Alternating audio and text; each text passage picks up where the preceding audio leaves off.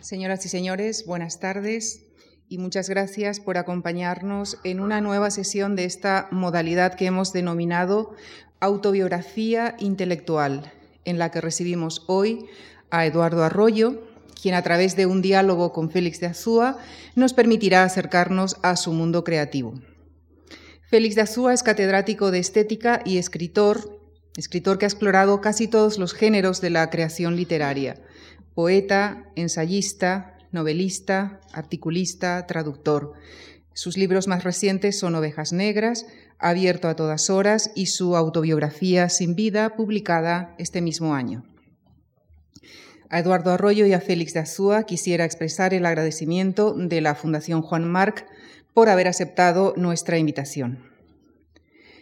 Eduardo Arroyo es madrileño, se licenció en periodismo y aunque empezó a dibujar desde niño, el dibujo era un complemento de su vocación literaria.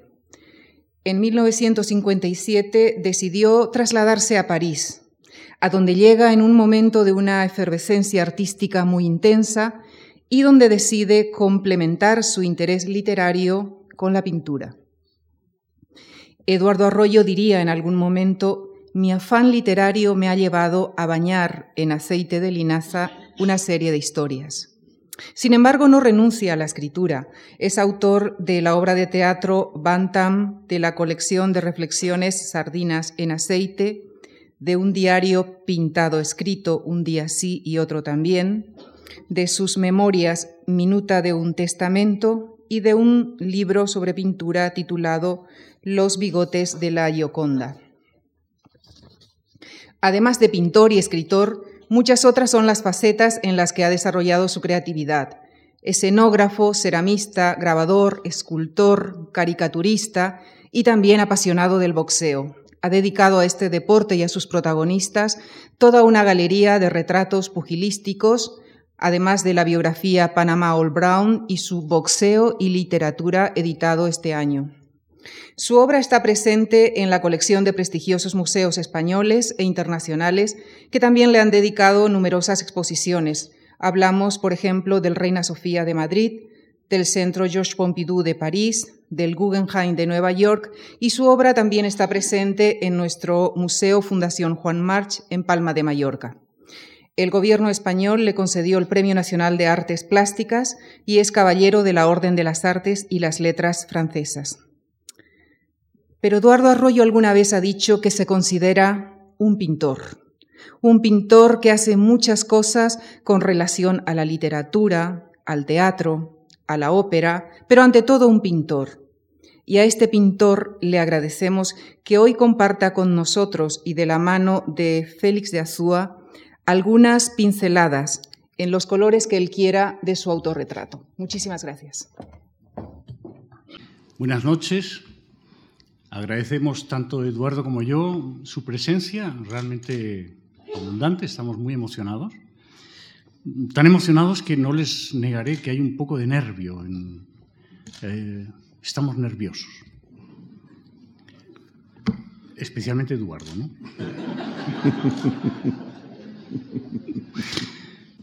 He preparado una brevísima introducción cómica y luego una serie de eh, capítulos serios que más o menos nos van a durar la hora de eh, conversación y entretenimiento que vamos a tener y que voy a controlar. Les leo la introducción que se llama Monólogo de besugos para presentar a un pintor. Ayer noche, al llegar a casa, me encontré a Eduardo Arroyo sentado en forma de L sobre la cama.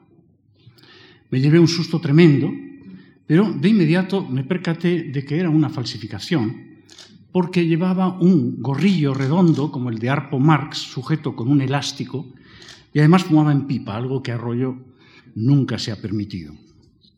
Buscando por la casa, al poco descubrí que se había escondido en la ducha y lo saqué de allí medio a rastras porque se resistía y soltaba breves gruñidos. Llamé a su galerista, el señor Taché de Barcelona, el cual me aseguró que pasaba a recogerlo de inmediato, que no comprendía cómo se le había escapado, que lo estaba limpiando para su presentación en la Fundación March y que seguramente había aprovechado un descuido de la restauradora. Así fue. Al cabo de media hora, el señor Taché de Barcelona se presentó en mi domicilio. Tras un breve intercambio de cortesías, tomó a Arroyo bajo el brazo y se dispuso a salir. Le pedí entonces que se llevara también el falso Arroyo para destruirlo. Claro, dijo, no conviene que circule por ahí, está muy bien imitado. Igual es que lo ha hecho el verdadero arroyo por ver si picábamos y así se ahorraba la presentación de la march. Dijo. Pero el falsario se equivocó en lo de la pipa, aduje. Y el gorrito, es verdad que es, eh, que es desconcertante que caiga en semejantes errores. Allí nos despedimos. Este mediodía el señor Taché, ya en Madrid, me ha devuelto a Eduardo Arroyo, el auténtico, tras una limpieza a fondo, y aquí le tienen ustedes en exposición. ¿Qué tal, Eduardo? Mi propósito es proponerle algunos asuntos de cierta excelencia para la pintura en general y la suya en particular, con el fin de que se extienda. Nos gustaría averiguar algunas cosas que sabe de ella, de la pintura. He preparado seis asuntos y salimos a diez minutos por capítulo. El primero es la biografía. El pasado mes de marzo, Vicente Molina Foix, en un artículo muy elogioso sobre tus libros y pinturas, sus libros, yo voy a tratarle de usted, sobre sus libros y pinturas decía, Arroyo es un cultivado voyou que hace el gamberro con exquisito celo artístico. Su magnífica obra pictórica es una sucesión variada de actos de engolfamiento irónico de un cuadro, una figura, un concepto o unas formas preexistentes. Y yo abundo. Su obra produce una impresión esencialmente canalla, en el sentido de guayú, como a veces se puede decir de un tango. Aunque yo creo que su vida verdadera, en cambio, es esencialmente caballerosa. Bueno, pues aunque sea de un modo muy breve y superficial, hemos de tocar el asunto de su vida verdadera, porque algunos de los aquí presentes, especialmente los coleccionistas rusos, no saben apenas nada de usted. Quería comentarle que así como hay pintores que se pintan a sí mismos y casi puedes narrar todos y cada uno de sus avatares a través de lo que han ido pintando, los prototipos son Picasso y Bacon, ¿no? los mm. más arquetípicos. ¿no? Usted, en cambio, no aparece jamás en su pintura. Alguien que repase su obra será incapaz de poner esta o aquella pieza en orden según su biografía. Para completarlo, usted se ha fotografiado mucho, pero casi siempre disfrazado u ornamentado. Hay ahora en Internet, por el que quiera mirarlo, una foto deliciosa en la que lleva usted puesta una falsa corbata enorme que distrae por completo la atención y no permite ver que ha adoptado usted una postura majestática, que recuerda un poquito aquella foto preciosa de Proust antes de morir, que está con el sombrero en la mano, etc. O la más reciente de con Gordillo, ¿no? extraordinaria fotografía, la que me gustaría tener una copia, lo digo. ¿Debemos respetar esa preferencia por el enmascaramiento o prefiere que hablemos un poco de su vida? Bueno, quizá mm, yo creo que la máscara es, eh, es mucho más real que la, que la vida, ¿no? Y yo creo que mm, más que hablar de mi biografía, que, bueno, ya hemos se ha dicho algo aquí, es una biografía que pertenece en realidad a una generación, ¿no? A una generación de, compañeros míos eh, de mi edad que vivían aquel Madrid de, bastante negro, triste y aburrido, y que sobre todo querían escribir y que lo que soñaban era irse de, de aquí y, y, que se fueron, se fueron muchos, sobre todo a Francia, pero algunos se fueron a Alemania, se fueron a Inglaterra, etcétera, etcétera, etcétera. Yo creo que esa parte biográfica, digamos, es una cosa un poco banal. Mm, quizá la idea de la máscara es, eh, puede ser más curioso, ¿no? Eh, es cierto que siempre me ha gustado disfrazarme, estoy muy contento de, este último, de, esta última experiencia que he hecho con, con, Luis Gordillo. Nos hemos convertido en una pareja, de hecho, eh, bastante sólida. Estábamos un poco separados. Él tenía su vida, yo te, tengo la mía. pero la fotografía de, de Jordi Socias nos ha unido tremendamente y nos hemos dado cuenta que somos los dos únicos, dos últimos representantes vivos de una manera de abordar el arte completamente mm, sin ningún interés y, que y, somos los dos únicos. Yo dije una cosa que, que, cuando me preguntaron, pero ¿por qué quiere usted mm, verdaderamente eh, ser pareja, de hecho, de Luis Gordillo? Él también le preguntaron y él dijo que, bueno, que cuando eh, eh, subiera al paraíso volvería inmediatamente otra vez porque me había encontrado allí en las alturas, no sé, en el infierno, el paraíso, y que eso le había perturbado mucho y que volvía a pintar tranquilamente y me dejaba allí. Yo le he dicho en realidad que era otra cosa. Yo he dicho que qué somos en realidad, qué es Luis Gordillo y qué soy yo hoy en, bueno, en España y un poco pues, en otros sitios. Pues somos como dos barquitos que están muy destrozados por el oleaje, ¿no? como la copla, y, que se debaten desesperadamente en, medio de todo este coñazo del arte contemporáneo. ¿no? Y entonces, pues yo creo que ahí eh, me doy cuenta, nos miramos y vemos como dos, esta pareja de Sánchez Arguindey decía que como dos viejos eh, asaltadores de, bancos eh, o gáster, que lo único que han conseguido es, es coger 50 euros de una pobre señora que se le han caído en el momento del cambio y que se han escapado por milagro de, la llegada de la policía porque eh, los han confundido con dos pobres desgraciados. En fin, eh, no, no, mucha, mucha, mucha, mucha importancia y eso es lo que nos hemos convertido. O esos dos actores de esas películas americanas que por motivos de índole económico, odiándose a muerte, se, se, unen para hacer unos últimos números, para sacar ya al final de la vida, ya jubilados completamente, detestándose obviamente, eh, habiéndose robado los papeles uno a otro toda la vida, pues eh, hacer algo de caja para, para poder sobrevivir. ¿no? Entonces, eso es lo que creo que la biografía es hoy.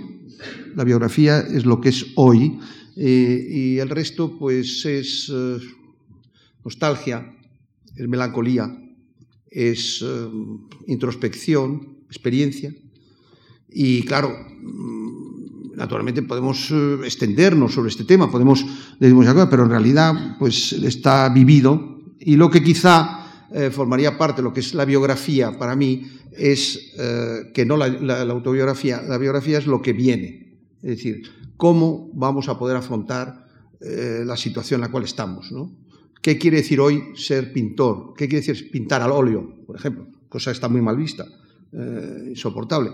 Eh, los que pintan, que ya no pinta nadie, eh, o pocos, pues pintan al acrílico. Yo diría acrítico, más bien.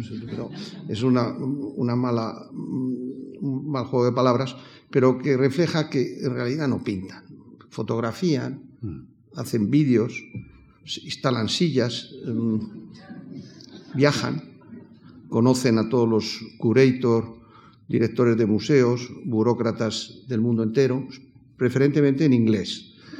Y claro, cuando yo decía esta cosa de Luis y, mía, pues me daba cuenta de que en realidad lo que somos somos ya dos viejos eh, barquitos, pero dos viejos eh, carcamales que siguen creyendo a esa idea eh, angustiosa, durísima, y, por lo menos para mí, de, eh, empezar un, de medirse con un cuadro. Es decir, cuando tú te das cuenta que cuando te vas a medir con ese cuadro, ya sabes por, de antemano eh, si instala el miedo porque sabes que vas, te va a noquear.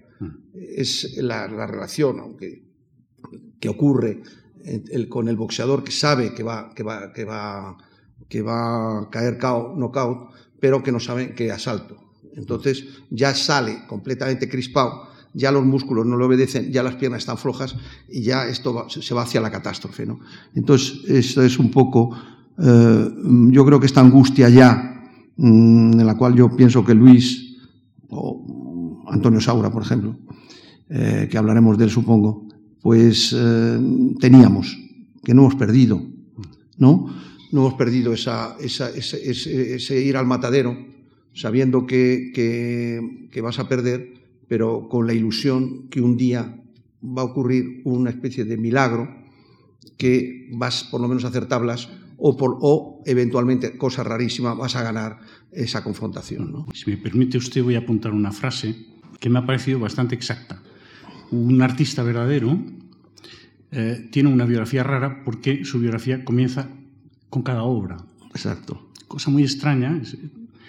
Dostoyevsky, que era un tipo que, entendía de cosas artísticas, eh, utilizó la figura del jugador. El jugador es un tipo muy raro, que se pasa la vida en una ruleta, eh, bueno, se pasa la vida, destruye su vida por estar en una ruleta, pero claro, es que en cada jugada su vida puede ser otra.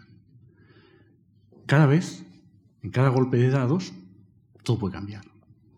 ¿no? Un poco, el artista tiene algo, yo creo que, que Dostoyevsky se identificaba con el jugador en este sentido. ¿no? Mm, los artistas no tienen biografía. Sus obras, cada una de ellas, son su biografía y empiezan y se acaban en sí mismas. Exacto. ¿no? Bueno, pues me la apunto porque la, la sacaremos en algún sitio. Mm, Pasamos al segundo capítulo porque hemos, hemos hecho exactamente ocho minutos. Qué cosa tan angustiosa. Digo, eh, le, aseguro que lo, lo, estoy haciendo por patriotismo, porque el país está en crisis, entonces hay que, hay, hay que controlar el tiempo, hay que controlar el trabajo. Y... El segundo capítulo, bueno, es más tranquilo, ¿eh? es, se llama El oficio. Por ejemplo, usted es un reconocido dibujante. Eso trae consigo algunas peculiaridades. Por ejemplo, el dibujo tradicionalmente es la idea de la pintura, ¿no? Es decir, ya sabe usted, las peleas tremendas entre los partidarios de la idea, los partidarios del, los partidarios del dibujo, los partidarios del color, ¿no? Los partidarios de la idea, los partidarios de la pasión, ¿no? Eso puede llevar a creer que en su obra el contenido lo es todo. Lo cual nos conduce a esas relaciones que mantuvo cuando era usted más joven, no mucho más joven, pero más joven, con la figuración narrativa, con Telemaque, Go, ¿verdad? Adamí. Pero claro, en aquellos años, 1958 65, más o menos, ¿no? Eh, ser un pintor figurativo era suicidarse. Totalmente. Exactamente, ¿no? Pero claro, un dibujante, alguien que tiene como talento natural el dibujo, es casi imposible que no figure. Es casi imposible, ¿no? Es decir, primer asunto, el dibujo como suicidio. Primer asunto. Segundo asunto, el dibujo requiere un talento natural. O sea, no es, no es de las cosas que se aprenden. Parece que uno va a la escuela de bellas artes, ¿verdad? Y aprende a dibujar. No es verdad. Hay buenos pintores con dificultades de dibujo, ¿no? Cézanne, Van Gogh, tenían, no, no dibujaban bien, eran buenos pintores. Pero lo contrario no se da. No hay ningún dibujante que tenga problemas de pintura. Ninguno. Eso no se da. ¿no? El dibujo es como la voz en los cantantes. Es decir, es una cosa que surge del cuerpo y es indistinguible del cuerpo. Es decir, su, su originalidad se da por organicidad. Es decir, es, es, una, es un resultado de, de calores, temperaturas, eh, tensiones de las cuerdas vocales. Mm, usted y yo estoy seguro reconoceríamos un dibujo de Ingres, de Rembrandt o de Seurat, aunque nos dieran un milímetro cuadrado, ¿verdad? Diríamos, no, esto es. Pues bien, nos gustaría saber cómo fue usted desarrollando un dibujo o por qué eligió un dibujo tan claro, preciso, exacto e inconfundible y si la etapa de dibujante callejero, de caricaturista, etcétera, eh, lo ha mantenido con cierta pureza hasta la madurez, porque, bueno, ya usted, le estoy preguntando, es una pregunta retórica, yo creo que sí, ¿no? Pero me gustaría saber su opinión. Y, por lo tanto, si, sigue usted eh, en plan suicida. Pues, indudablemente, eh, yo creo que sigo en, en mantener cosas que son actitudes que son completamente anacrónicas, ¿no? Es decir, yo llego muy tarde a la pintura, en realidad. Yo llego ya tarde en París. Eh, había pintado tres cuadros antes de ir a, a, a París. Un, un retrato de, de, mi hermana, recuerdo, un retrato de, del escritor Jorge Cela Truloc, que era compañero mío de la Escuela de Periodismo, el hermano de, de Camilo José Cela, y luego me parece un retrato de mujer y tal, una cosa pues muy influenciada por Modigliani y no tenía ningún interés, pero lo que sí hacía dibujar. He dibujado toda mi vida, desde que, era, desde que tenía seis años, ¿no?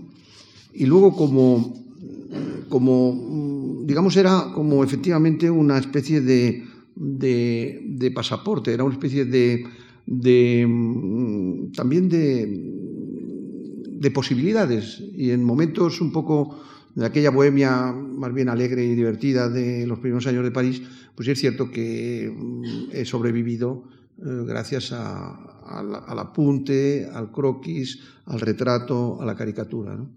Eh, pero todo esto ya no existe, porque mm, eh, yo me acuerdo que yo me formé en, España y antes de mí con formidables caricaturistas, tipos como bueno, Bagaría, Sirio, bueno, Saugaró, bueno, gente fantástica, Fresno, Tobar, gente extraordinaria, extraordinaria. Pero ocurría lo mismo en, Francia y en Alemania, eh, simplicísimo. Por ejemplo, en la revista alemana se ven cosas espectaculares. Todo eso se ha ido, ha ido muriendo poco a poco. Ya la caricatura no tiene esa, esa, esa fuerza en los periódicos. Eh, me acuerdo que había personajes que, otro personaje fantástico que yo he frecuentado mucho, tipo se llama Dávila, completamente desconocido hoy, pero muy importante. Otro personaje muy interesante que además eh, eh, aunaba el texto con la caricatura. Hacía una caricatura diaria y una entrevista corta diaria que se llama Santiago Córdoba. Todos estos eran gente mucho más mayor que yo frecuentaba, yo tenía 15 años o 16 años en Madrid. Y, luego el trabajo que yo hacía, porque claro, haciendo prácticas en estos periódicos de aquella época en Madrid, pues publicaban muchas caricaturas. Es decir, que era una formidable escuela en un cierto sentido. Lo que no sabía es que esa era una buena escuela para la pintura, en un cierto sentido. Porque, pero claro, hoy hablar de esto no tiene sentido, porque ¿qué quiere decir? Todo esto es una cosa completamente anacrónica. Eh, hoy eh, ser artista, aparte de no sé lo que es ser artista ya, eh, pero es que no, pasa por esos derroteros, no pasa por nada de esto, ya no se necesita nada. Eduardo, pero un buen dibujante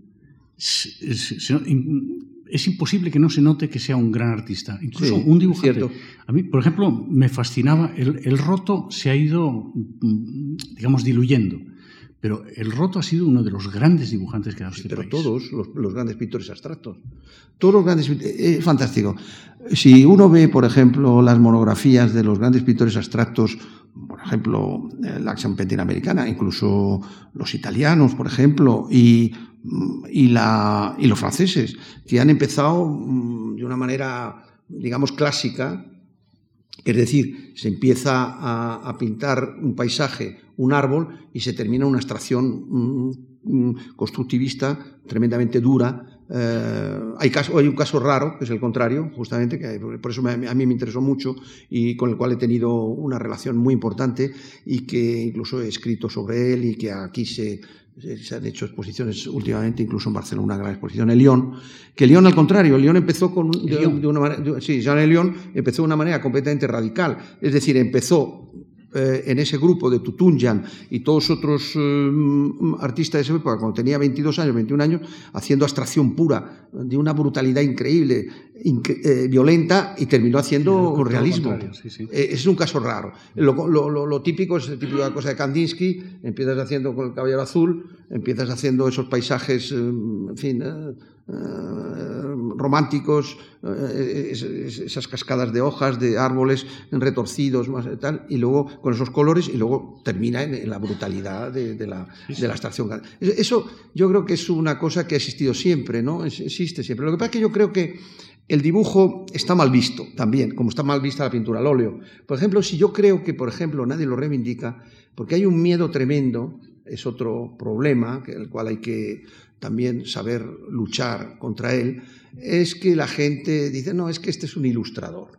Entonces este ilustrador está mal visto. Está mal visto porque no, ilustrador esto es, no está bien. No está bien. Y muchos de los grandes ilustradores, digamos, sufren de eso. Para que yo no sufro, porque, por ejemplo, yo he tenido muchísima suerte de que me encuentro siempre con editores, eh, y concretamente lo voy a decir, mm, el Círculo de Lectores, donde no han tenido ningún empacho en, en pedir a los artistas que ellos consideraban idóneos, importantes, eh, ilustrar textos importantes de la literatura. Puedo citar, por ejemplo, el caso de Antonio Sauro, un Pinocho excepcional, Barceló con la Divina Comedia, que me parece otra obra magnífica, Amat, eh, que se ha atrevido con, las Mil y una Noche, eh, etcétera, etcétera. Bueno, yo me he atrevido a ilustrar Ulises, que eso es lo que me obligó a leerlo, porque lo abrí tres veces y, tres veces lo cerré. Y, luego, pues la Biblia.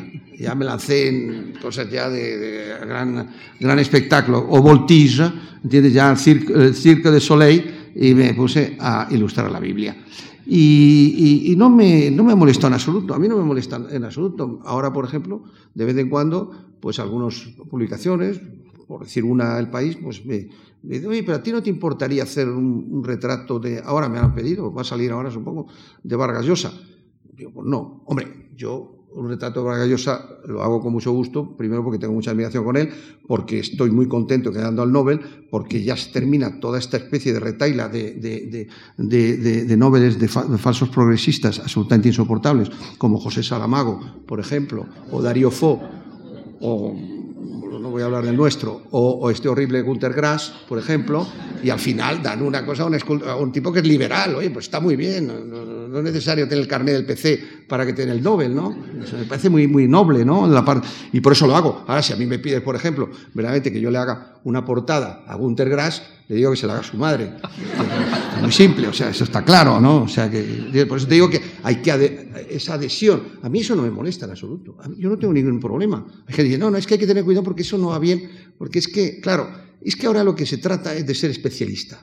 O sea, aquí no se trata de, saltarse a la torera las convenciones. Aquí lo que se trata es, tú tienes que hacer zapatero a tus zapatos, ¿no? Tú tienes que hacer eh, lo que se te pide y nada más. O sea, por ejemplo, Cocteau, que es un hombre que yo, fin, mantengo con él ciertas diferencias, eh, pero en la cual tengo que reconocer que tengo mucha admiración por él, pues era un formidable dibujante, un pintor regular, un magnífico memorialista, un poeta de excepción, cineasta importante, em, em, autor de teatro, em, novelista. Tu, debilidad por Cocteau es porque protegió a... A Brown. Bueno, yo ahí estuve, a mí me dio una especie de, crisis moral cuando yo publiqué ese texto, esta biografía de Al Brown, porque no podía soportar esta actitud mm, típicamente francesa, pero también ya se contagia en España de que toda la persona que practica el deporte es un cretino. Y que porque eso estaba eh, eso estaba mm, ya lanzado eh, por eh, esa imagen de dos personas bastante escrupulosas y que no habían comprendido a mi ver nada, que eran Simón de Beauvoir y, Sartre, ah, y que un, rollo macabeo de, Pedro Morena. y entonces, pues, claro, pero esto no podía soportar absolutamente que sí que hubieran partidos de fútbol o partidos de boxeo. y entonces me sorprendió mucho y me disgustó muchísimo cuando vi una biografía, las primeras biografías que se publicaron de Cocteau por un autor que se, se, llamaba el hombre, eh, eh, eh, el hombre su espejo, de Jean-Jacques Kim, donde habían, había decidido eliminar de la vida de Cocteau a este boxeador negro americano. Sí, negro panameño. panameño. Sí, porque no, no existía. ¿Qué, hace este negro aquí? Este, es curioso esto, Y eso a mí me molestó mucho. es curioso porque Cuando, leí tu libro, me pasó lo contrario. Yo debo reconocer que no le tengo simpatía a Cocteau, no, no, no me, ¿sabes? No me, no. Eh, y al leer tu libro pensé, bueno, pues Cocteau tenía un, rincón en su alma mm, que era digno de respeto, ¿no? Cómo le defendió, cómo le ayudó, cómo le sacó de la ruina absoluta y realmente lo, renació, ¿no? Sí, pero todos los escritores que, que, publicaron mm, eh, estudios sobre Cocteau, pues resulta que se lo saltaron a la torera por el hecho de que era un negro boxeador, o sea, Y entonces yo sí que trabajé mucho, eh, me improvisé historiador que no soy, eh, perseguía las, las, tazas de Brown por el mundo, fui a Panamá, le seguí por los hoteles donde había estado, eh, bueno, me, metí en hemerotecas polvorientas en, en, la ciudad de Panamá y luego en, los periódicos europeos, en fin, en las redacciones, y publiqué ese libro porque no podía soportar verdaderamente que, le hubieran... Eh, es insoportable cuando nosotros estamos muy acostumbrados a, pasar la goma sobre las fotografías. Por ejemplo, inmediatamente se ve como, por ejemplo, eh, ya el, el, el, el, gomer, ¿no? el, borrador, el, que borra, quita, por ejemplo, el retrato de Carlos Franchi al lado de, de, Fidel Castro cuando entra en La Habana, o cuando, por ejemplo, pues, ¿qué te voy a decir yo? Mao Zedong mm, eh, desciende el río de pero resulta que no desciende el río, sino que está en una piscina, y que lo que se, dando, eh, tocando pie, y, que lo que hacen es pintarle con una cierta habilidad, por ejemplo, las, las, eh, las olas. O cuando yo estaba en la redacción de arriba, eh, haciendo prácticas el verano de 1955, me parece, que le dieron el premio a Boris Pasternak y me acuerdo que el director de la época, pues cuando vio la fotografía que venía de las agencias, Pasternak, una cara, una tristeza que tenía el pobre, ya sabían que no le iban a dar un duro porque la Unión Soviética no le dejaba ir a recoger el premio Nobel. Estaba fastidiado, estaba una dacha una cosa tétrica, eh, pero tenía como toda riqueza de la dacha, tenía una mesa delante miserable. Y detrás de la dacha, y detrás de él, había una glacier, una heladora, se decía, no era nevera, era estos que venían con estos señores que venían con el gancho y, la, y el paño verde y negro de, pescadero y te tiraban con un ruido enorme el, el, bloque de hielo. Y entonces este, el director de arriba, dijo en aquella época, pero, pero si tiene una nevera. Exacto. Y entonces, ah, no, no, esto no puede ser, hay que quitarle la nevera. el especialista que estaba ahí al lado mío, que era el pobre, estaba muy triste, porque yo creo que era un viejo republicano que estaba ahí medio colocado, estaba el tío con, siempre, siempre subiendo escotes o, quitando no sé qué ahí con la cosa, dice, bueno, y le quitó la nevera. Y cuando ya le había quitado la nevera, ya la tristeza de él era inmensa. Parecía que la fotografía que, que Pasternak se da cuenta que le acaban de quitar la nevera en Madrid. Entonces, hace ese momento, eh, dice, no, no, no, no, esto no puede ser. Es, que además los muros están bastante decentes, las, paredes. Y ahí empezaron a hacer unas grietas monumentales. Una cosa increíble. Faltaba solamente en una esquina eh, la red de, con una araña eh, colgando de un hilo, ¿no? esas son las historias que no sé por qué he contado todo esto, pero que viene a cuento de, de, viene a cuento seguro, pero era cuento seguro, pero no, yo no me acuerdo, claro, porque. Pero era a propósito. De la cuestión, o sea, de. Porque. porque. que era la, pregunta técnica adecuada a un catedrático. ¿Por qué un dibujo tan claro? Sí, bueno, ahí ha habido, yo creo que es natural. Yo creo que si tú tienes una formación yo creo que es una buena formación, la formación de caricaturista. Repito que está muy mal vista. Pero tú tienes que en cuatro trazos, en realidad, eh, que se parezca sobre todo. El problema es que se parezca. Eh, sí, es verdad. Y es, muy difícil el que se parezca. Eh, porque yo veo, por ejemplo, ahora las fotografías que los pintores que hacen a todos los políticos, que las ponen en el Senado, en el Congreso, en las alcaldías, y no parecen ellos. Es que no los conozco. Y eso que son hiperrealistas a veces. Claro, esa costumbre que tenemos en España de que desde que uno le han dado un ministerio hasta tres meses, hay que llega el, pintor o el dibujante y le tiene que hacer un retrato y hay que colgarlo. Y se lo cuelga seguramente en una calurosísima y fraternal, incluso tierna reunión, el que le ha sustituido. Entonces yo creo que lo del parecido es fundamental. No se parecen en nada al modelo. Está claro. Pero bueno, eso es otra harina, otro costal. Estamos diciendo, no, había la pregunta que no he respondido, ah. que me he ido, que era, eh, eh, No, era, era, pero era, era, una pregunta curiosa. O sea, realmente esto es curiosidad personal. Eh, la elección de un dibujo tan extraordinariamente afilado. Sí. Bueno, yo creo que mm, yo creo que al final te Hombre, al final, poco a poco, sin darte cuenta. Yo creo que mm, la pintura dibujo se modifica sin darte cuenta. O sea, es curioso. Tú tienes la impresión de hacer siempre el mismo cuadro, tienes la impresión de hacer siempre lo mismo, y luego cuando tú ves un cuadro de hace tres años o una obra de tres años, dices, esto no tiene nada que ver. De lo que estoy haciendo ahora. Pero no te has dado cuenta, yo por lo menos no me doy cuenta. Pero el dibujo es el mismo, ¿eh, Eduardo. sí. te, lo digo desde fuera. Y el dibujo sí. el, dibujo es, Sí, bueno, el dibujo se ha hecho más depurado, quizá más, eh, si quieres, más, más, eh, más simple. Yo quisiera, por lo menos. Pero también es cierto que puedo hacer dibujos o collage con más. ¿Tú te acuerdas? A ver, hace unos meses, quizá un año, quizá cinco, que un día cenando en, casa de unos amigos y tal, que había un, cuadrito colgado de la pared y era un dibujo tuyo, dibujo una línea, y estaba lejos y yo soy miope. Y te dije, este es Antonio. Yo dije, sí, sí, es Antonio. Sí. Era de una exactitud milimétrica.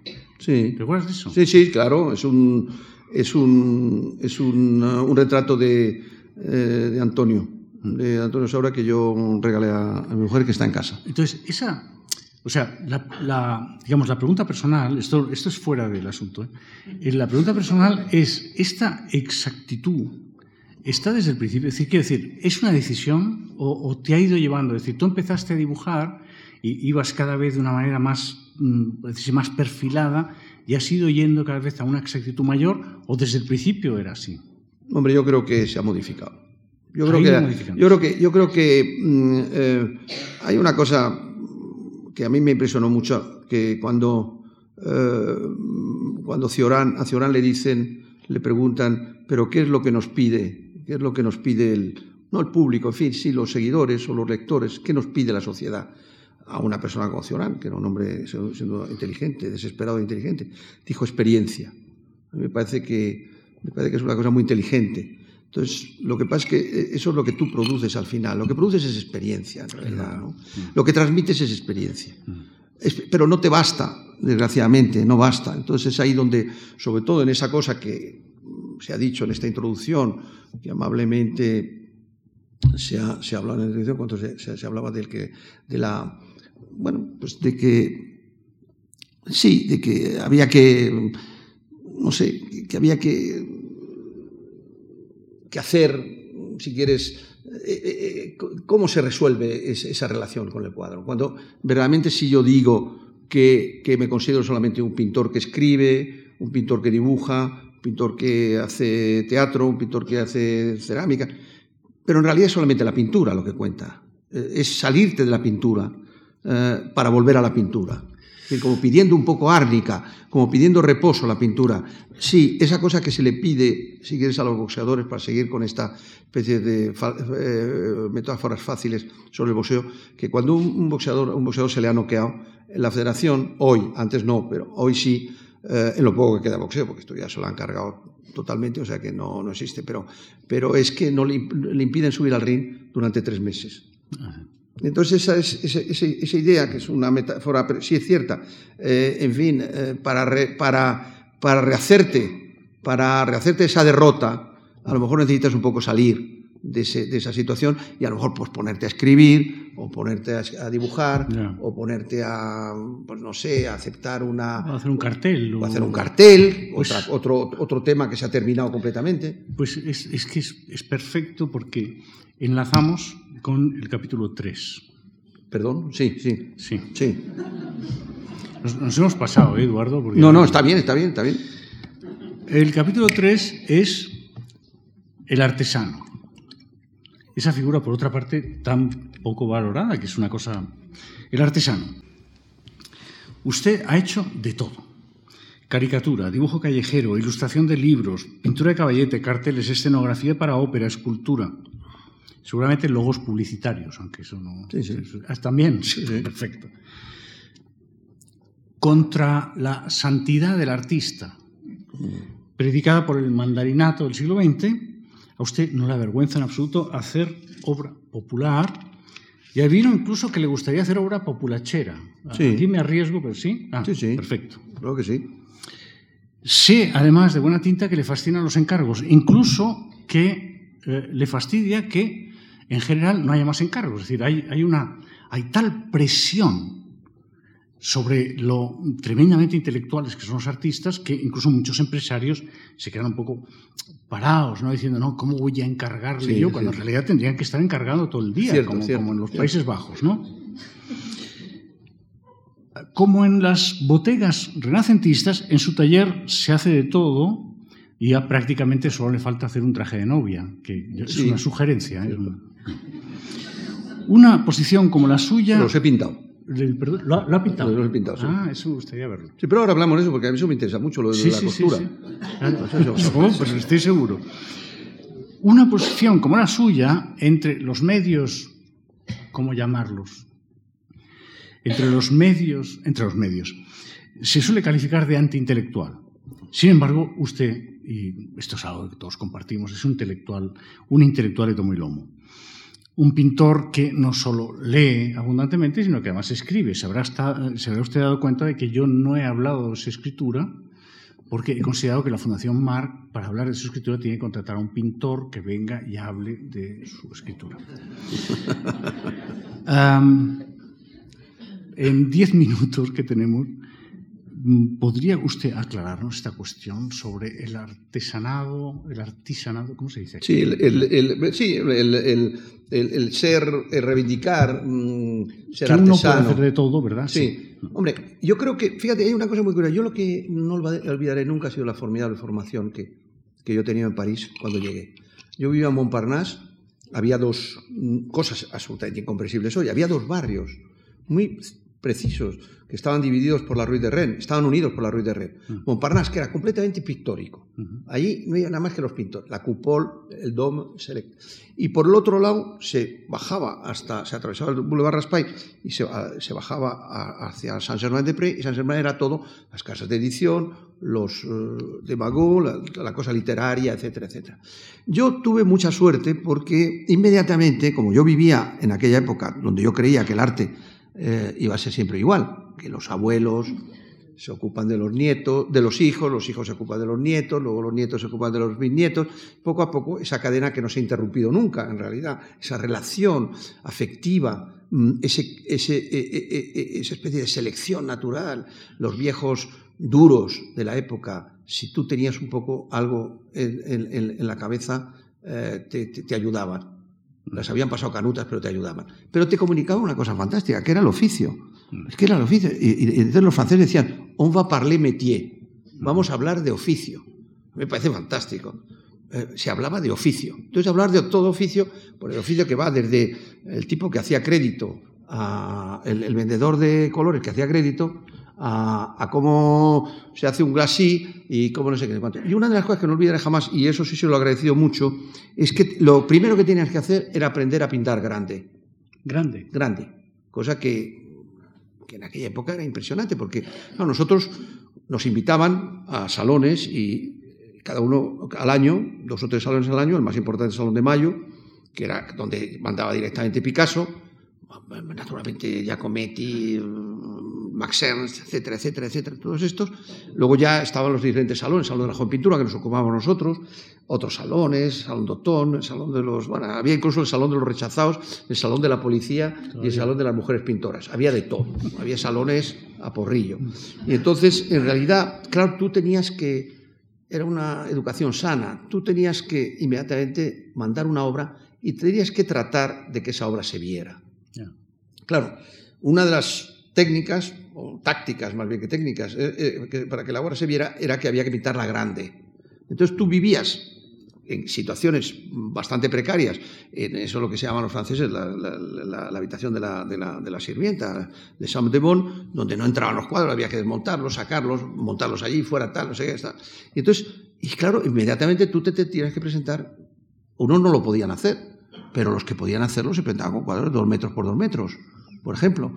Y eso ha sido una cosa fantástica. Yo creo que ha sido la gran enseñanza, la medida. Es decir, no tener miedo de, de meterte con un cuadro que pese. Yo sigo todavía con eso. Yo sigo pintando cuadros, eh, que es la medida que, me, la medida que más me gusta, 260 por 360. Qué bestia. Sí, sí, sigo. Sí, sí, sí. Y entonces eso no, como por ejemplo, es que no darte miedo esa historia, porque no te da miedo porque tú conquistas el oficio, te conviertes en, en alguien que posee o que trata de poseer el oficio. Si tú posees el oficio, luego viene inmediatamente esa cosa que es fundamental, porque claro, con el oficio no hacer nada, con el oficio no hacer nada, pero, pero si no lo tienes, prácticamente pintar es imposible.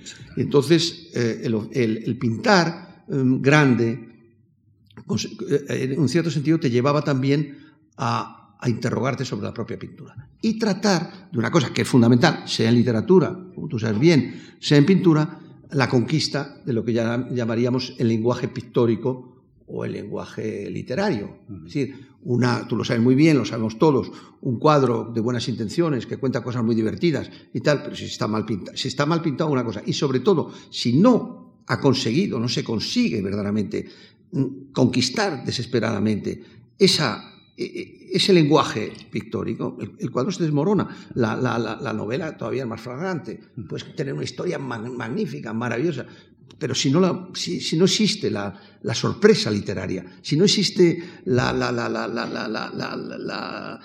maravilla, si no existe el ensimismamiento, si no existe la locura, si no existe el, lenguaje, pues eso no tiene sentido. Y entonces yo creo que eh, las cosas van unidas, indudablemente. Era el concepto este que nosotros manejábamos mucho, porque en aquella época hay que decir una cosa también que nos distraía mucho, nos distraía mucho, que era la política. Claro, no tiene que ver con ahora. Ahora la, gente lo que quiere hacer es conocer a un, a un curator. Hay muchos. Y nosotros lo que queríamos era hacer saltar el sistema y sobre todo que todo se fuera a hacer al garete y sobre todo estaba muy mal visto pintar, eh, vender un cuadro, había que hacerlo de escondidas porque los, los amigos no lo soportaban. Te consideran un vendido, te consideran un vendido. No ocurría frecuentemente porque no se vendía nunca nada, pero bueno. Absolutamente. Pero bueno. querido señor Eduardo, nos estamos pasando de horario. No, no vamos a dar el no vamos a dar todos los capítulos, vamos a tener que pedir... A Volvemos la, semana que viene. Exacto. una segunda oportunidad. Fíjese que ahora viene, viene un capítulo precioso, claro, que es eh, precioso sobre todo porque, porque es, usted un, un, pintor que precisamente por depender del, no depender, sino por fundamentarse en el dibujo, es muy fácil de identificar desde el punto de vista del contenido. Entonces, el capítulo este, que es el cuarto, ya no, no vamos a llegar al sexto, ¿eh? se llama El temario, ¿no? El temario. Me gustaría ahora elegir algunos elementos de lo que podríamos llamar el museo Arroyo, ¿no? Voy a elegir tres figuras que aparecen asiduamente en su obra tanto literaria como pictórica. El boxeador, el torero, el cantante. Los tres son tipos que se juegan la vida. Mm. Los dos primeros por razones evidentes. El tercero es una cosa menos conocida, pero el, cantante de ópera, que la gente no lo sabe, la gente, mucha gente lo sabe, pero otra no. El cantante de ópera se juega la vida, no, no se juega un éxito o un fracaso, se juega la vida. Cuando un cantante pasa de los 30 años, es, la historia de Plácido Domingo es una novela de terror. Cuando pasa de 30 años, tienen muchos problemas para mantener la, tonalidad. Van cambiando de registro, pero hay cantantes que mueren en escena. Que mueren en escena simplemente es que se les rompe la voz. Pero que se les rompa la voz es como esos toreros que les, que les pilla el toro por la arteria mala, ¿no? E, es exactamente lo mismo. Entonces mueren. Bien, perdón. Em, esto, mm, tal, no sé, una ruptura. Em, claro, es un tipo de trabajo, estos tres que a ti te gustan, es un tipo de trabajo muy curioso, que solo tiene interés si se juega uno la vida. Mm. hay muy pocos trabajos que tengan interés si se juega uno la vida. Es verdad que en todos los trabajos te juegas la vida, pero no constituye el elemento esencial. Por ejemplo, ahora hemos vivido una escena que a mí me ha interesado muchísimo, me ha emocionado enormemente, los mineros rescatados. Mm. Claro, pero que se juegue la mira, que se jueguen la vida los mineros es algo que se ve cuando se convierte en un espectáculo, pero es que en estos personajes el espectáculo es jugarse la vida, que es una cosa muy distinta. Bien, entonces resumiendo, no sé yo si como pintor y escritor se siente usted torero, boxeador, cantante, es decir, que osa algo ah, como esta gente, ¿no? O, si lo prefiere usted, si el oficio que ha elegido es un oficio en el que se puede uno jugar la vida. Hay un, hay un cuento de Balzac muy famoso, ¿verdad? El del Sí. Se- se puede o no, o, o no hay que darle tanta importancia y esto es romanticismo rancio. Hombre, mm, no vivimos una época eh, romántica, esto es indudable. Está claro que la- la- la, mm, lo que tú eh, describes es una cosa algunas veces bastante insólita. Está claro que, por ejemplo, yo añadi- añadiría también eh, el- a- el- la, la figura del pintor. ¿no? El pintor, yo conozco muchos casos, incluso de mi generación, gente destruida completamente, incluso gente que se ha pegado, que se ha ahorcado, porque no podía seguir, porque no, no, no conseguía lo que quería, porque se le había negado el azul, porque, porque no podía más, ¿El, el azul? el azul o el, El azul, el o azul, el el azul. morado o lo que sea. Es decir, yo eso lo, lo- yo he visto toda una generación mm, caer, eh, abandonar. Los he, he visto todos, los he visto cerca, eh, o sea, caídos eh, a, a lo largo de la carretera. ¿no? Esos son muertos, son gente que ha desaparecido. Unos más violentos, pero y otros menos, otras gentes que, que- que no ha podido seguir, que no ha podido seguir.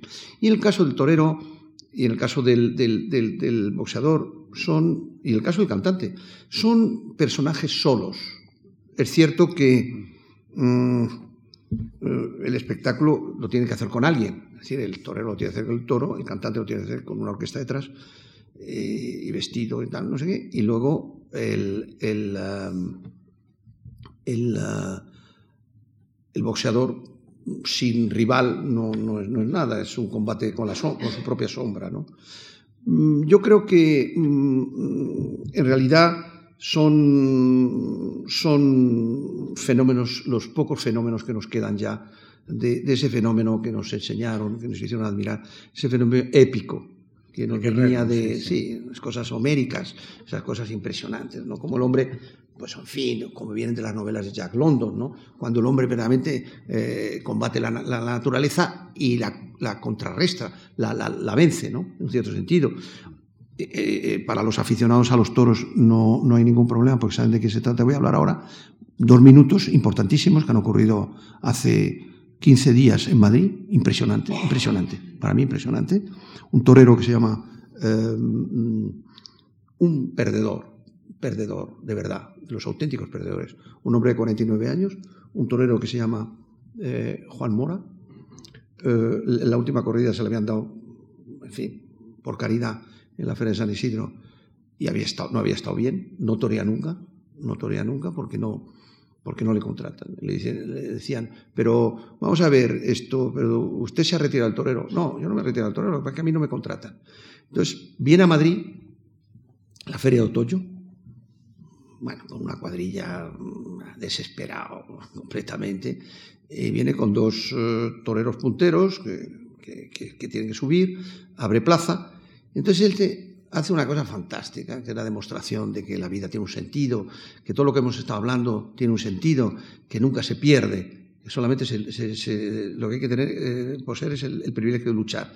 Entonces este hombre hace una cosa insólita, la primera, que es que resulta que ahora utilizan el, el- estoque de madera, que es una cursilada impresentable, y que, por ejemplo, en mi época de aficionado juvenil había que presentar un, un certificado médico. Pero claro, como aquello, todo el mundo escribía el certificado médico, su primo, no, que no, que tiene una luxación. Ya al final, pues seguían todos con el estoque de madera. El estoque de madera es una chorrada impresentable que todo el mundo utiliza.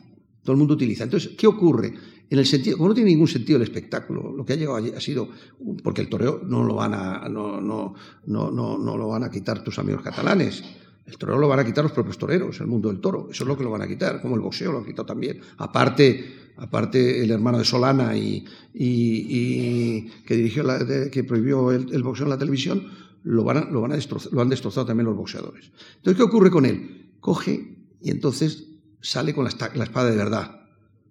Y contra toda la leyenda, instrumentaliza dos faenas absolutamente alucinantes, muy cortas, 15 pases, se tira el estoque a la cara, el auténtico, no pierde tiempo. El público está como loco, el público no, está, que, no, que- que no puede más, no puede más, y entonces mata al toro de dos estoconazos perfectos, el primero corta dos orejas y el tercero sale por la puerta grande, un torero fracasado. Fracasado, sí, claro. Y en la locura ya del, en la, y en la locura ya del público, naturalmente, que es la paradoja extraordinaria, eso es la cosa bella. Por eso vale la pena vivir. Es cuando verdaderamente este torero resulta que además consigue que los otros dos toreros jóvenes, bien plantados y ya que han toreado 30, 40 corridas, jovencitos, también, pues resulta que corten también orejas, que no tenían que haber cortado ni una, ellos dos la cortó porque el público estaba tan enardecido lo que estaba viviendo. Y es una de las, esas son las cosas bellas. Eso es lo que, eso es lo que existe. Y en, el, y, en el, y en el cantante, que me alegra mucho de que, de que hables de, de, una cosa que yo creo conocer desde el exterior, no porque conozca nada la música, porque yo soy un analfabeto musical bastante denso, pero, por ejemplo, yo he visto casos impresionantes.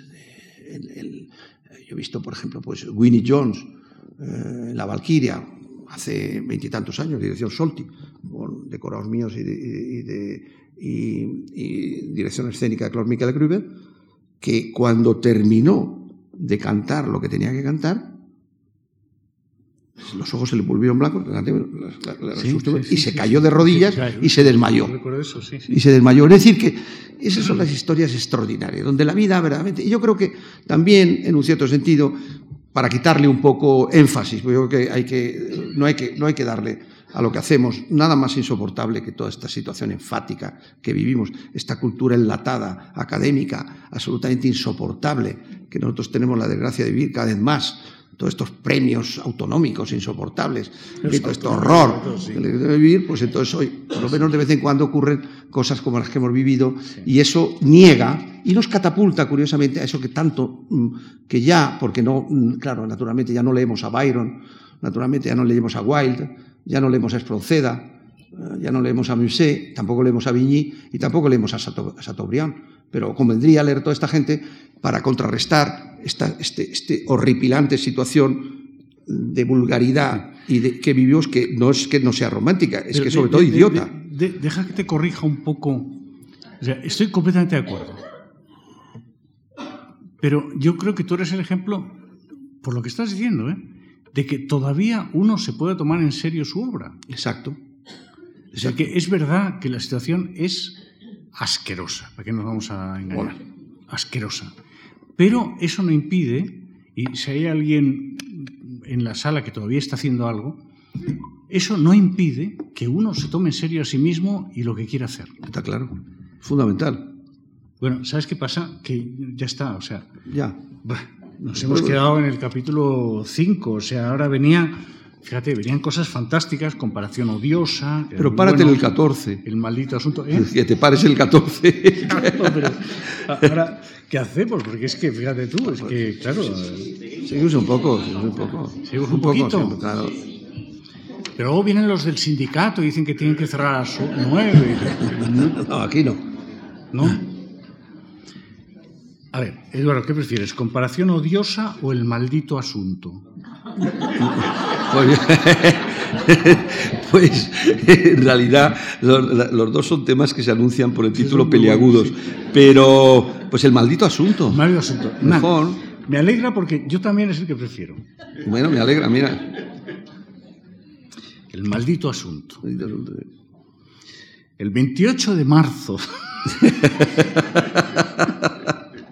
Esto lo hemos de repetir, ¿eh?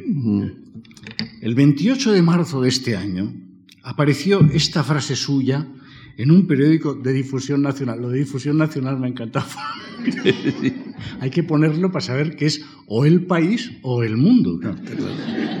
Apareció esta frase suya en un periódico de difusión nacional. Comillas. Algunos me consideran un artista viejo e inexistente por la única razón de que sigo pintando al óleo. ¿Quiere usted que hablemos sobre la muerte del arte, el fin de la pintura, la enfermedad infantil, el comunismo? Bien, supongo que no. Yo quería decir algo sobre eso. no, no, es que está... No, no, pero muy breve, porque quiero que sigas con toda esta cosa que... No, muy breve. No, lo que pasa es que yo creo que nosotros siempre hemos asistido... Eh, cuando hay una cosa que es grave, cuando eh, la universidad se co quiere convertirse en arte, y la universidad es universidad y el arte es arte y no tiene que ver una cosa con la otra. Entonces resulta que cuando hay algún, mm, sobre todo los franceses son muy amigos de estos, los nuevos filósofos, esa historia de la muerte del arte, la muerte de la literatura, la muerte del teatro, todo es muerte, la muerte. Pero eso siempre se ha dicho y no vamos a insistir porque mm, mientras que haya esa fiebre mm, de querer hacer algo, esa idea de la muerte mm, está ahí, naturalmente, pues, pero está un poco, digamos, entre bambalinas, ¿no?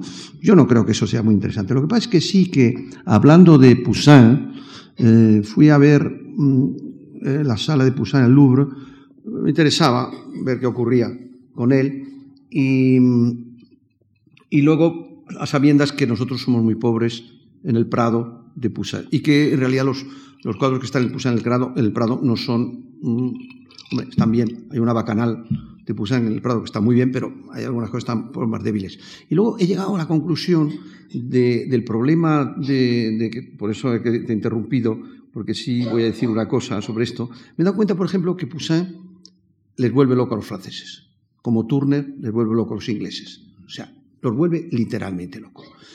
Poussin es un pintor importantísimo, pero lo que es gravísimo es cuando los pintores franceses van a ir a copiar a, a Poussin. Se vuelven locos, está lleno. Se vuelven... Claro, se lleva una sorpresa enorme. Pintores que no saben pintar, como por ejemplo Jim Dine. Jim Dine era un tipo, un troglodita, un, un, un, tipo que cortaba árboles por ahí en Arkansas, a pintar su vida, en la pop art al principio, tenía gracia, pero bueno, nada. Y entonces una vez se fue con su mujer a ver, Poussin en, a, ver a Poussin en el Louvre y salió completamente demudado y empezó a copiar a Poussin, que fue una catástrofe, una mermelada absolutamente total. También otro de ellos fue Martial Rice, que tenía su gracia al principio, aquí no se conoce, pero que tuvo mucho éxito, tiene éxito, hombre curioso, que utilizaba, pues, no sé, un tipos de collage, de no sé qué, eh, cosas para, para el polvo de, de, maquillaje a las mujeres y de cremas de labios. Y luego también tuvo la desgracia de ver a Poussin y se convirtió. Y entonces yo he dicho siempre que el pusinismo es la enfermedad infantil del comunismo. Sí, es verdad, sí, sí, sí. Es verdad, sí. Por eso me he permitido, para decir esta tontería que acabo no, de decir, me he permitido de interrumpirte. Pero no, pero es muy interesante porque ya me salto ya el guion porque Poussin yo, yo, yo, creo que es uno de los más grandes artistas de, de, del mundo entero y es un pintor que cuando tú vas a, incluso al Museo del Prado, ¿no? o vas al, al Louvre, llegas a la sala Poussin, tú llegas con un enorme amor y tal y cual, ves que la gente pasa y miran Poussin, ¡buah! Y, pero pasan a una velocidad de vértigo, ¿no? No les interesa absolutamente No son franceses. Nada. pero también los franceses. Ni siquiera los franceses les interesa Poussin. Pero Poussin, claro, efectivamente construía unos, ¿cómo llamarlo? Unos imaginarios, sí. que eran como unos paisajes, unos árboles, unos personajes, unos ríos, en donde él había puesto toda la pasión de la dignidad de vivir en este mundo. Eh, este mundo no es solo la M30. Eh, y él lo que quería era que se viera pues es el riachuelo, los ríos, tal, unos personajes muy pequeñitos. Sí. Ya se da cuenta que los humanos no somos lo más importante de la creación, desde luego. Sí. Entonces ponía unos personajitos y tal, ¿no? Pero él lo que quería decir es, a pesar de todo, ça vaut la peine. Mm. Eh, es importante haber vivido, ¿no? Está claro. Pero ahora no lo ve ni Dios eso. No Sí. le importa a nadie. Sí, es, yo creo que es cierto lo que dices tú. Yo creo que es más una idea. Poussin, Poussin, los franceses. Yo, lo, yo creo que todos se vuelven locos y muchos pintores ha, han perdido bastante tiempo copiándolo. Pero a mí lo que me ocurrió, eh, a mí me parece un pintor mm, tremendamente interesante. Me, me, impresionó mucho el retrato, el autorretrato de él. Ah. El retrato del Louvre es, un, es, uno de los autorretratos de pintor Ah. más impresionantes que yo he visto en ¿No, mi vida. ¿No te recuerda a Velázquez? Esa Sí, sobre todo la mirada. Sí, la mirada desesperada, la, la resolución, la, la, eh, la, la tenacidad. La tenacidad en la mirada, ¿no? Esa, esa, esa, esa mirada del pintor me gustó mucho. Pero luego me he dado cuenta, viéndolo, a, mí me, me, interesa mucho, es un pintor que me interesa mucho. Es un pintor muy francés, un pintor quizá yo estoy mucho más cerca de... O de- italiano, ¿eh? Sí, también muy itali- italianizante porque además es que como formación y luego además él terminó en Roma, que decirte que no está claro. Pero a mí lo que pasa es que es como, es una pintura perfecta, pero como si se lo hubiera pasado como un, un, un poco de niebla, ¿no? Sí. Un poco de niebla que estuviera, por ejemplo, en Milán y que, y que eh, ese cuadro estuviera al principio del día, cuando antes que las brumas se, se han levantado, pero no completamente. Entonces, es una pintura fantástica, porque yo creo que es una pintura que habría que verla a la intemperie. Es decir, que es una, pintura que, habría que verla como si como alguien hubiera un empleado, un empleado de, que ya está, pero acentuar, un empleado echar, echar un poquito de vapor eh, delante para, crear ese, sueño, ¿no? ese sueño pusiniano que ha vuelto locos a, todos estos, ¿no? mis colegas. Piensa, además, claro, que los mejores Poussin del mundo no están aquí, ni allá, están en la colección de la reina de Inglaterra. Sí, sí, sí, es cierto, es cierto. Y los eligió Blunt. ¿Y los eligió? Blunt. ah, sí, Antonio Blunt. Bueno, o sea, ya sabía que ibas hemos terminado hablando de espías. Porque es, a mi modo de ver, el modelo de la, persona que respeta el arte en el sentido tuyo y mío. un espía al servicio de la Unión Soviética que es el que lleva la colección de la reina de Inglaterra, toma, toma narices. Es que, y no puede ser malo. es, es impresionante. O sea, el tío tiene, por un lado, o sea, llama y dice, eh, perdona, Filipovich, que se ponga Filipovich. Hola, Filipovich. Mira, que te voy ahora a dar una información sobre los cohetes, eh, tal, no sé qué. Y luego la reina, que se ponga la reina, reina, que te voy a comprar un cuadro de no sé qué. Claro, es que es, fantástico. es la vida que todo, todo humano querría llevar, ¿no? Este tío compró los cinco Poussins más impresionantes. Sí, es cierto, es cierto, es cierto, es cierto. Bueno, eh, cállate. Sí, bueno, no, pero está bien haber hablado de Poussin. Eh, damas y caballeros, hemos asistido, han, han asistido ustedes a un momento único. Sí. En el que un artista verdadero, Eduardo Arroyo, se ha confesado sin, sin protección, sin absolutamente apelo ante todos ustedes. Ah, vamos ahora a pedir a la Fundación Mar que nos permita una segunda parte porque nos hemos quedado en el capítulo cuarto y había sí. Bueno, yo diría tres. Pero en cualquier caso creo que les agradecemos enormemente, Eduardo y yo, que no nos hayan silbado o tirado verduras, eh, etcétera, etcétera. Muchísimas gracias. Buenas noches. Sí, yo. Muchas gracias. Muchas gracias.